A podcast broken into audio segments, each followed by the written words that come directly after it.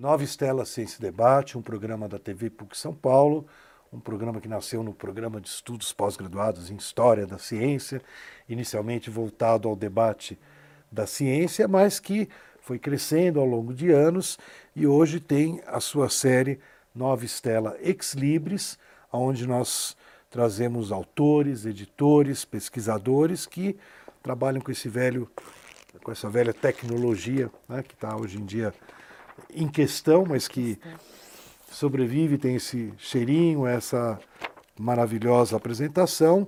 Nós estamos com a professora Mary Jane Paris, Spink, que é professora da PUC, professora titular, com uma longa carreira, já esteve aqui no Nova Estela, quem quiser assistir a primeira parte é só procurar no YouTube, e ela aborda é, justo um tema quando a gente programou, não estava é, tão em evidência aqui em São Paulo, que é viver em áreas de risco, reflexões sobre vulnerabilidades socioambientais. Né? É, nós já conversamos um pouco sobre o teu trabalho, uma edição da Eduque com a terceiro nome, que fez um trabalho muito, muito bonito com imagens, com recortes de jornal, é, cenas muito fortes, que eu acho que é, tem tudo a ver com, infelizmente, o momento que a gente vive. E eu convidei a Mary James para voltar, porque, é, na verdade, o assunto não se esgotou num único programa Nova Estela, e você estava justamente é, dando para nós um pequeno histórico da ocupação na Zona Sul de São Paulo. É, me ajuda, é Vila Jardim São Luís. Jardim São Luís. Jardim Ângela. E Jardim Ângela, né? É, eu até eu queria te contar, Maria que eu conheci bastante esses lugares, porque é uns... Nossa, o tempo passa. No começo dos anos 2000, né, 2003, 4, 5, 6, 7, até 2009, eu trabalhei num projeto junto à Secretaria da Cultura. Né, eu estou sempre envolvido aqui, o MISA da Secretaria da Cultura, sempre também tentando trabalhar um pouco com o nosso estado, né? É um projeto que era São Paulo um estado de leitores, né? Uhum. E a minha preocupação, junto com a Cláudia Costin, que era é, a secretária da Cultura, era levar para essas regiões de risco, vulnerabilidade, é, leitura. Né? Então a gente uhum. tanto instalava equipamentos de leitura em CDHUs, porque era do Estado, é, igrejas, uhum. uh, pequenos centros comunitários, quando tem. Né? Uhum. Às vezes a gente achava até uma, uma biblioteca já existente né, da própria população. No céu. Nos céus, uhum. céus, céus são uma boa referência. É, mas, por exemplo, Cidade de Tiradentes é curioso porque tinha um céu ali perto e dentro de Cidade de Tiradentes tinha uma biblioteca comunitária. Uhum. Né? Às vezes pintam jovens que uhum. Uh, se organizam e querem ter a biblioteca própria, uhum. Né?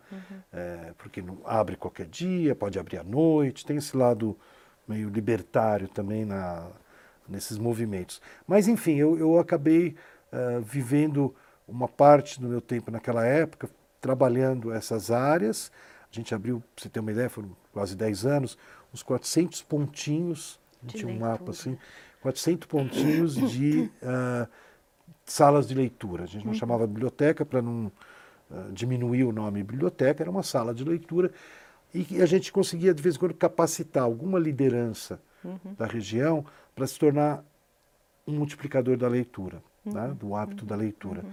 E isso foi na capital, na periferia, na Grande São Paulo, e a gente se embrenhou também pelo Estadão de São Paulo, que a gente, como você sabe, a gente pensa né, que São Paulo, a locomotiva, tudo, mas você vai 100 quilômetros daqui, perto de Bauru, mais quilômetros perto de São José do Rio Preto, tudo. Você tem cidades também com muita precariedade, com muita que não tem nem banca de jornal, uhum, nem biblioteca. Uhum. Então a gente foi atrás dessa ação e acabamos, vamos dizer, trabalhando também na área que você trabalha, né? Uh, e me impressionou muito, né? Quer dizer, uh, como uma vez eu fui até uma escola fazer uma palestra sobre a importância da leitura e a escola tinha um nome especial, que era Mário Chamber, uhum. que foi o meu tema de, de doutoramento, foi um amigo e um uhum. tema de doutoramento em História da Ciência. Uh, e a escola Mário Chambre, lá na, perto da represa, né, eu vi o quanto o esgoto se mistura com, com os riachos, se mistura com a represa, né, e daí você fica doido, porque ainda, por um lado, é bom, porque são crianças que moram perto da escola, uhum, né, uhum. mas, por outro lado, a gente vê o que está acontecendo. Então, eu queria que você falasse um pouco dessa região que você uh, estudou, né, Jardim Ângela, uh, o outro é Jardim Ângela e... São Luís. São Luís, né? Como é que foi a ocupação desses locais ao longo da nossa história de São Paulo? Tudo bem. Então, tem um capítulo do livro que é sobre Santo Amaro se expandindo em direção ao que se chamava então Sertão do Santo Amaro, né? E uh, Santo Amaro foi uma, uma, vila, uma cidade muito importante, né? Tanto que o, não sei se você sabe, mas o aeroporto de Congonhas era dentro de Santo Amaro, né? E acho que foi 35, 1935, Santo Amaro foi incorporado a São Paulo. Mas nesta, uh, no desenvolvimento urbano de São Paulo, uh, com a construção da represa, houve um desenvolvimento grande daquela área que seria a margem mais próxima ao centro da cidade. Né? Então, se você pensa autódromo, né? Interlagos, né? e os clubes de vela. Então, ele foi planejado como sendo a expansão paulista para uma área de lazer. O outro lado foi esquecido. O outro lado foram basicamente ocupados por chácaras, não fazendas, por chácaras. Deve ter uma outra fazenda, tem esse caso emblemático que eu conto no livro sobre a fazenda Itupu, que hoje em dia é, o, a, é uma reserva florestal, né? muito importante. Ah, mas, de maneira geral, mesmo a fazenda Itupu seria pequena para parâmetros de fazenda. Né? Eram chácaras, né? certo? Quando a legislação ah, de preservação ambiental entrou nos anos 70, ela era muito restritiva. Então, impedia fazer qualquer coisa seu, na sua chácara, no seu terreno. E elas começaram, então, a ser loteadas ou abandonadas e eventualmente ocupadas. Tá? É daí que surge, surgem, então, esses loteamentos mais populares, ocupados principalmente pela população que estava vindo Como mão de obra para trabalhar nas indústrias. Né? E foi uma área de indústrias importantes, de movimentos operários extremamente importantes, que tem os seus heróis, né? como Santo Dias, né? que é um, um morador da região, um líder operário que foi assassinado, né? até hoje muito cultuado na região. Né? Essa seria, digamos, a primeira, a segunda leva. Se a primeira leva eram chácaras, uma população de, de chácaras de fim de semana, digamos. Né? O, a segunda leva são essa de operários. Né? Mas à medida que a questão do déficit habitacional da cidade começa a se tornar mais grave, tá? há uma expulsão da população para as áreas periféricas. E aí é uma ocupação muito mais desordenada. Né?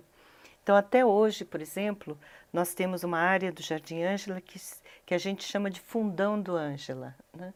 e que tá, é abandonado. E ele está sendo paulatinamente ocupado desta forma mais desordenada. Né?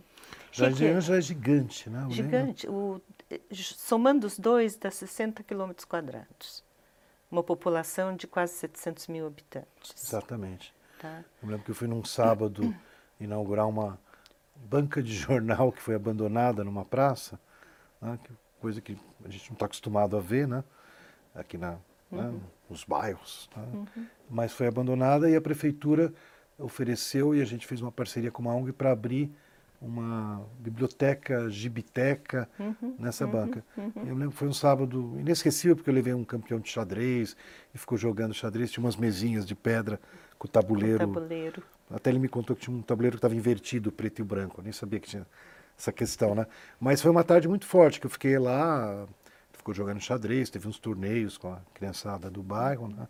Mas eu fiquei impressionado com o tamanho, como você falou, quer dizer, 700 mil é quase um milhão de habitantes. Quase um milhão de habitantes. Seria um dos grandes municípios, dos 5 mil municípios do país. Né? Tem municípios muito menores. Né?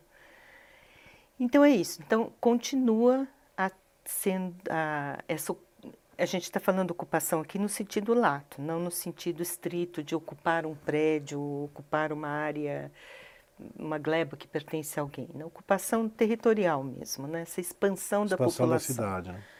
Né? Como expansão da cidade. Com todos os problemas, né? porque os primeiros moradores que eu entrevistei, conversei, porque eu conheço bastante gente né? é, lá eles contam da precariedade. Então, claro, não tinha água, não tinha luz, as ruas esgoto. não eram, não tinha esgoto, não tinha rua asfaltada, né? As pessoas era rua de barro, né? E as pessoas tinham que andar muito para chegar até um ponto de ônibus, né? Então, eh, era muito precário, né? Eu diria que era muito precário, eu diria que continua sendo muito precário, né? Porque, por exemplo, a interligação entre esses pequenos bairros né, dos dois distritos é mínima, né? É, tem poucos ônibus que fazem esses circuitos internos. Basicamente, os ônibus vão de ponto para a cidade, né? levam embora. Né? Embora os moradores ah, sem dúvida alguma, se sentem muito pertencentes àquele, àquele bairro. É raro encontrar alguém que diga eu quero ir embora. Né? Em geral, eu quero melhorar isso aqui, quero que fique melhor. Né? É, mas é isso, continua, portanto, a, na medida em que fica mais difícil alugar alguma coisa nas áreas mais centrais, as pessoas vão para as áreas periféricas né? e vão nas circunstâncias mais uh, complicadas possíveis, né? Você, eu acho que ficou nessa, nesse projeto do, do, livro, você deve ter ficado muito mais em praças, etc. Mas tem um projeto que chama Passagens, né? que pertence a, a uma, acho que poderia se dizer que é uma ONG Vila em Movimento, né? que estudou escadarias na região. Tá?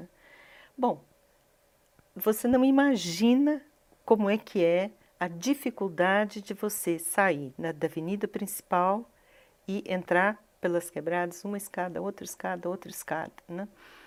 Ah, então, continua a ser um problema enorme a questão da acessibilidade. Né?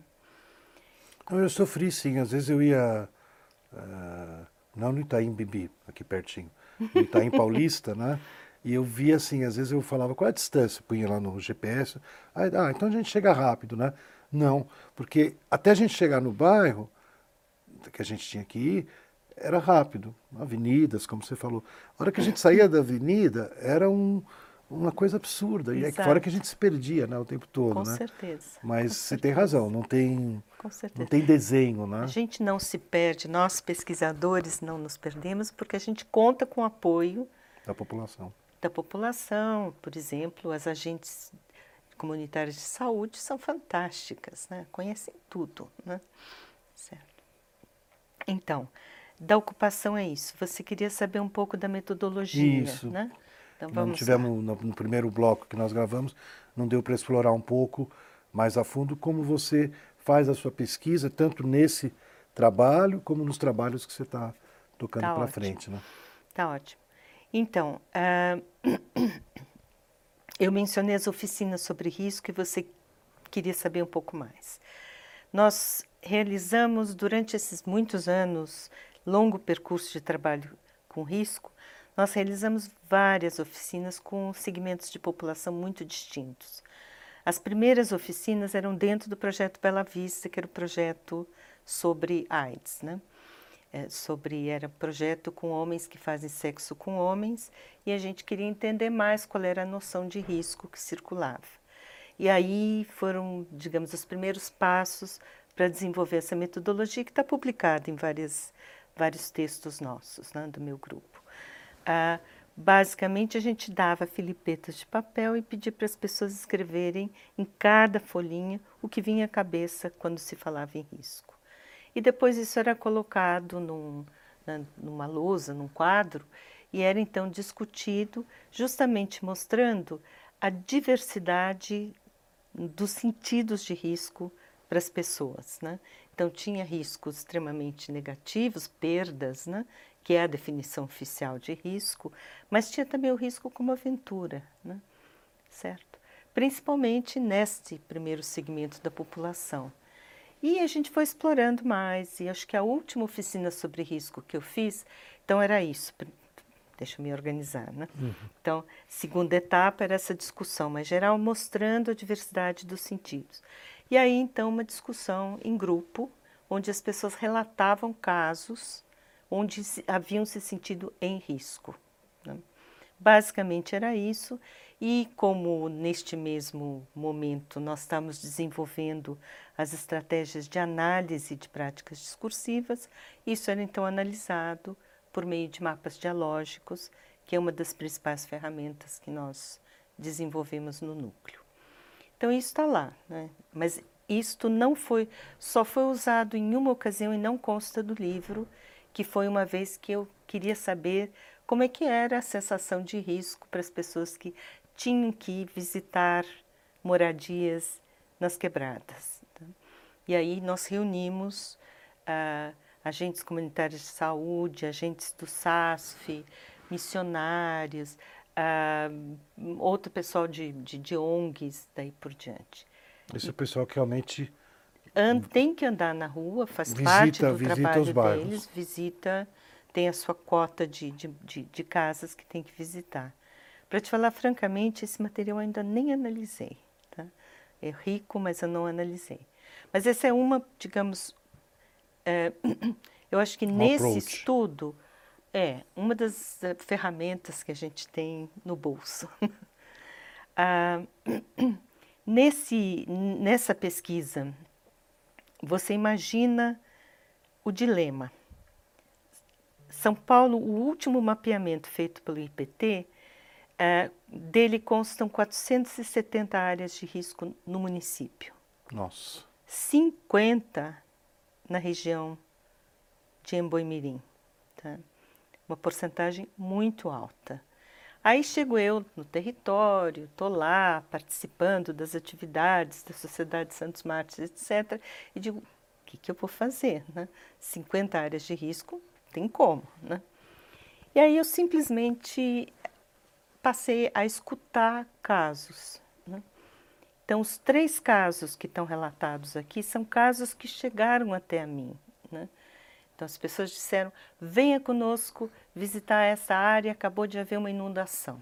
Tá? E aí isso acabou virando parte de um caso. Né? Ou venha ver o que está acontecendo na favela Erundina, as casas estão rachando, né? Defesa Civil está interditando. Então, basicamente os casos, mas ao mesmo tempo eles me davam três lógicas que me interessavam. Né? Uma é justamente este embate que eu falava na primeira parte da entrevista entre a, o direito à moradia e a necessidade de preservação ambiental. Esse é um caso. O outro caso foi justamente da questão do risco propriamente dito, que é o desabamento das casas, a rachadura das casas. Né? E o terceiro caso, que na verdade é um que me encanta tremendamente, começa com este pequeno episódio de um alagamento. E aí eu me apaixonei pelo córrego.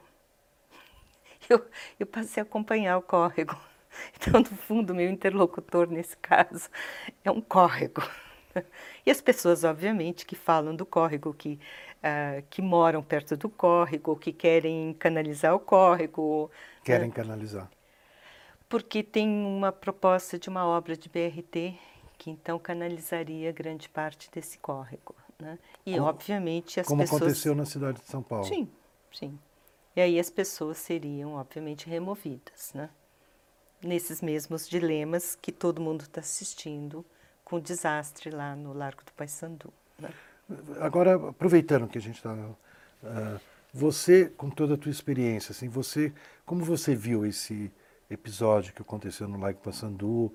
Imagino que você, de, claro que todo mundo né, se, se liga, mas você em particular é a tua área de é o risco, né? Aquela, como é que as pessoas viviam lá dentro, né?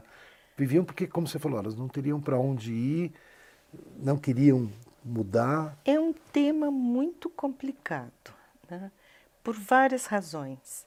Primeiro, porque realmente eu acho que é uma desgraça ter prédios vazios no centro da cidade. Tá?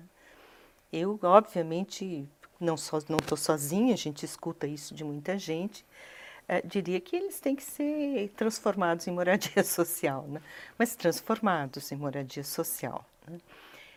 Se eu nunca trabalhei em ocupações de prédios, mas obviamente eu conheço muitas histórias. Né? Então há muitas diferenças entre ocupações desses prédios. Tem umas, como eu te falei também lá do território de Emboimirim, tem umas que são muito organizadas. Né? Muito. Né? E tem outras que são favelas verticais. Né? É, então isso varia muito. Quando aconteceu esse desastre, um dos meus alunos, sabendo que é um tema que me interessa, encontrou uma socióloga e eu não vou esquecer, vou lembrar o nome dela, ela é da Univasp, se não me engano.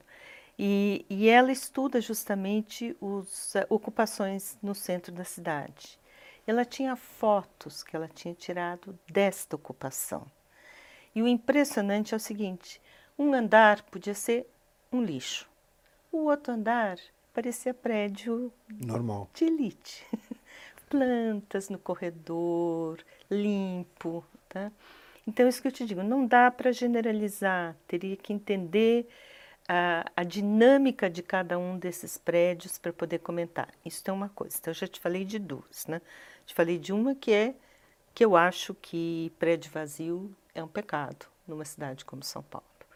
Segundo, que seria possível uma política de transformação desses prédios em moradia, moradia. social. Tá? Terceiro, eu entro na área de risco. Logo que aconteceu isso, a gente soube que os bombeiros tinham feito um laudo, que a Defesa Civil tinha feito um laudo. Tá? Eu acho, eu não posso jurar, porque eu não conheço, não conheci o procedimento, mas me parece que esses laudos foram parar nas mãos de uma secretaria, certo? Agora, o povo que estava morando secretaria lá dentro... Secretaria de Habitação? Não sei se foi só a Secretaria de Habitação. Bom, foi na prefeitura. Tá? Mas prefeitura, certamente, né? E foi para na gaveta de alguém, né? Certo?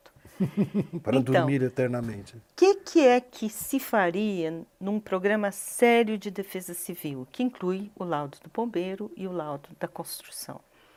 Você faria um trabalho junto aos moradores de prevenção de risco, tá? Certo? pelo jeito, nada foi feito. Nada foi feito né? Então, uh, é um desastre que poderia ter sido evitado. Acho que essa, a minha posição é essa, de que uh, uh, não basta você avisar alguém que o prédio está mal conservado. É preciso fazer alguma coisa a respeito. Né? Tá? É. E essa é a parte difícil, né? porque é a parte que exige um trabalho de formiguinha. Não, e também, em algum momento, uma certa decisão política de pôr a mão no, no problema. Com né? certeza. Mananciais a mesma coisa. Mesma coisa. A gente vai esperar que São Paulo seque né? antes de tomar providência. Não, acho que é, São Paulo já passou por uma seca e pode passar por outra. Né? Ah, vai passar, não tem dúvida. São Paulo é, parece que são duas cidades que têm esse problema imenso, que é a cidade do México e São Paulo, né? Não só, né? África do Sul teve um cidade do Cabo agora, né? Teve um problema seríssimo. Recente, né? né? Então... É, a gente teve aqui um, um, um, visitante na PUC, também pela Edu, que a gente lançou um livro que chama né? Faça-se a Água, né? Uhum. E ele, eu encontrei ele em Nova York agora no começo do ano, ele quer saber como é que estão as vendas, saiu um, um programa dele no Roda Viva, então uhum. teve uma repercussão. E, e ele é um cara que alerta, ele fala que São Paulo teve o problema e como você falou, vai repetir, porque vai repetir. tem muitas políticas que teriam que ser adotadas, inclusive em termos de é, economia de água permanente. A gente só economia água quando, quando a água está acabando. Exato, né? exato. E você, a partir desse teu trabalho, você vê. Quer dizer, não, em termos das pessoas que estão morando, ocupando, né, elas vão enfrentar qualquer situação de risco porque é a opção que elas têm de vida, isso. Né? Que é uma das coisas que eu fico encucado, né? Como é que a pessoa como é que a pessoa reage? Tá, eu vou te dar, contar um caso que não tem a ver com periferia de São Paulo, mas que te dá uma ideia da complexidade dessa questão que se chama análise de riscos ou percepção de riscos pelas pessoas. Boiçucanga, litoral norte, que também, né, quer dizer, a gente está falando dos mananciais aqui né, de São Paulo, mas essa questão da água é seríssima no Brasil inteiro, né, não é só. Boiçucanga, um rio, Boiçucanga, que é um rio calmo, como você descreveu, né, o afluente do Pinheiros, né, mas que quando chove muito, obviamente, ele se torna caudaloso. Né? Violento. Né? Violento. E é, alguém, sim, minha sobrinha mora lá, era amiga da minha sobrinha, casa bonita, linda, perto, não à beira, não em cima do, do, do rio, como, como a gente encontra não só na Zona Sul, né, na leste também, né? Uh... Está acabando o tempo, se puder. Tá, então, o que aconteceu? Uh, ela sabia que o rio enchia, etc., e ela foi para o segundo andar, ela e a filha. Né?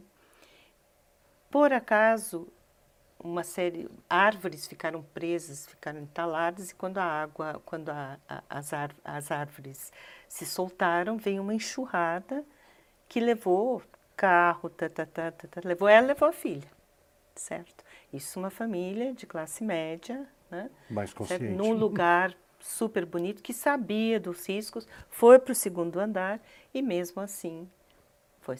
A Defesa Civil tinha alertado. É.